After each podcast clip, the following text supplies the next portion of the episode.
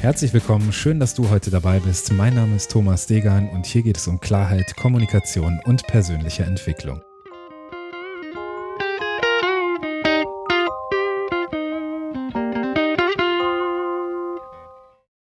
Episode 84. Wie du deine Berufung findest.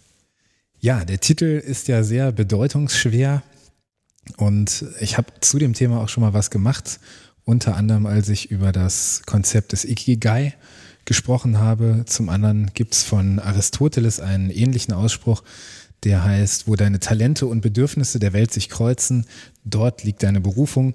Und ich habe im Zuge eines ähm, ja, einer Recherche für ein Forschungsprojekt ein kleines Buch in die Hände bekommen, in dem ich einen ganz interessanten Ansatz gefunden habe, der, wie ich finde, dieses Konzept von Ikigai und dem Berufungszitat von Aristoteles sehr, sehr schön ähm, vereint und der eine einfache Möglichkeit und eine einfache Übung bietet, einfach mal zu schauen, wo denn deine Berufung liegt.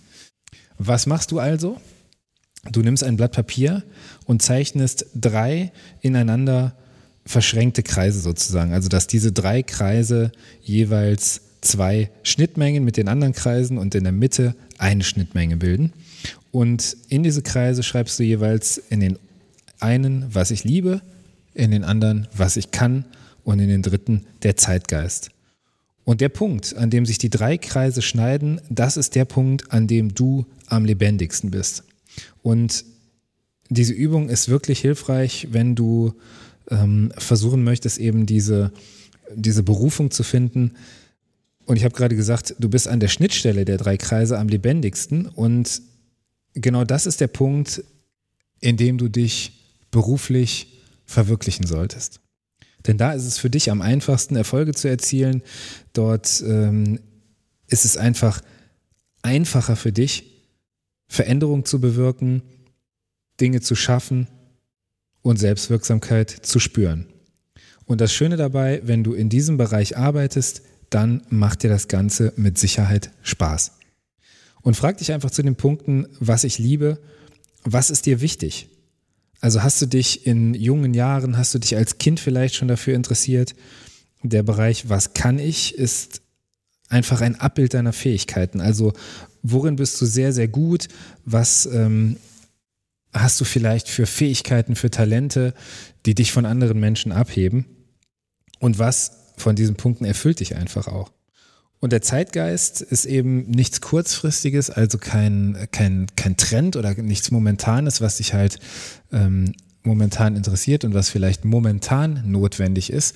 Der Zeitgeist sind meist die Dinge, die wirklich Veränderung für die Menschheit bedeuten. Also ein Punkt, an dem sich etwas für immer verändert. Mach doch mal diese Übung und schreib mir, ob sich bei dir irgendetwas Neues ergeben hat, ob du damit was anfangen kannst, ob du die Möglichkeit siehst, in diesem Bereich selbstständig etwas zu machen. Ich habe sowas gerade in einem Workshop mit Unternehmern gemacht, in der wir einfach geschaut haben, wie diese drei Punkte sozusagen auf die, ähm, ja, auf die jeweiligen Unternehmen zu bringen sind. Weil ich bin großer Freund davon, eben Konzepte aus dem einen Kontext in den anderen zu heben. Und wenn wir darüber sprechen, wie du deine Berufung findest, dann geht es im Unternehmenskontext eben darum, dass die Unternehmen ihr Warum finden. Schön, dass du heute dabei warst. Ich freue mich, wenn es dir gefallen hat. Hinterlass mir gerne einen Kommentar direkt auf der Episodenseite unter dem Text. Und ich freue mich, wenn du nächstes Mal wieder dabei bist. Vielen Dank, mach's gut und bis dahin, dein Thomas. Wenn dir der Podcast gefallen hat, dann freue ich mich über eine Bewertung bei iTunes, über ein Abo und über dein Feedback. Du findest alle Kontaktmöglichkeiten wie immer in den Shownotes. Ich freue mich, dass du heute dabei warst. Vielen Dank und bis dahin, dein Thomas.